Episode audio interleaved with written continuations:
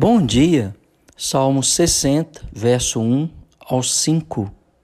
Ó Deus, tu nos rejeitastes e nos dispersastes, tens estado indignado. Ó, restabeleça-nos. Abalastes a terra, fendeste-a. Repara-lhes as brechas, pois ela ameaça ruir.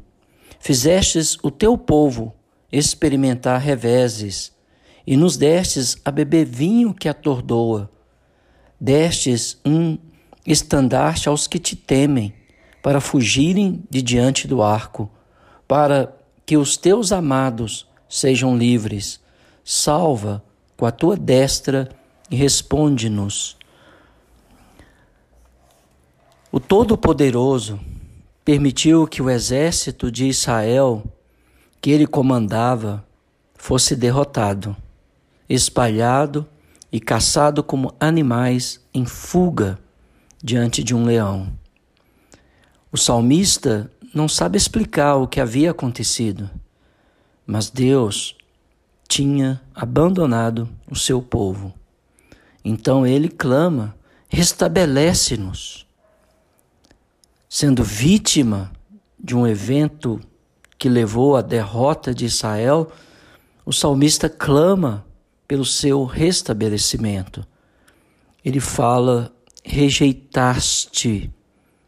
Deus tinha abandonado o seu povo, dispersaste, ou seja, Deus tinha quebrado as defesas de Israel. Tens, tens estado indignado. Os efeitos da derrota do povo era comparado às devastações provocadas por um grande terremoto. Restabelece-nos. Seja o que tenha acontecido, o desastre foi grande e deixou a nação devastada que ela precisava de restauração. E o salmista vê em Deus essa possibilidade. Nada está tão ruim que o Senhor não possa sarar, interferir e mudar a sorte do seu povo. Ele descreve a derrota de Israel como ah, a terra abalada, ah, como se Deus tivesse fendido, rachado a terra. Ah, a, a derrota de Israel está sendo comparada com um terremoto que causou devasta destruição quase universal em seu alcance. O solo tremeu, os edifícios ruíram e houve uma convulsão generalizada na natureza. É a expressão realista do salmista em, rela em relação à derrota sofrida nas mãos de um exército invasor e inimigo. Ele diz: O Senhor fizeste o teu povo experimentar reveses, principalmente a derrota, o saque, a perda de território, lares destruídos, opressão da parte dos vencedores contra o povo de Israel.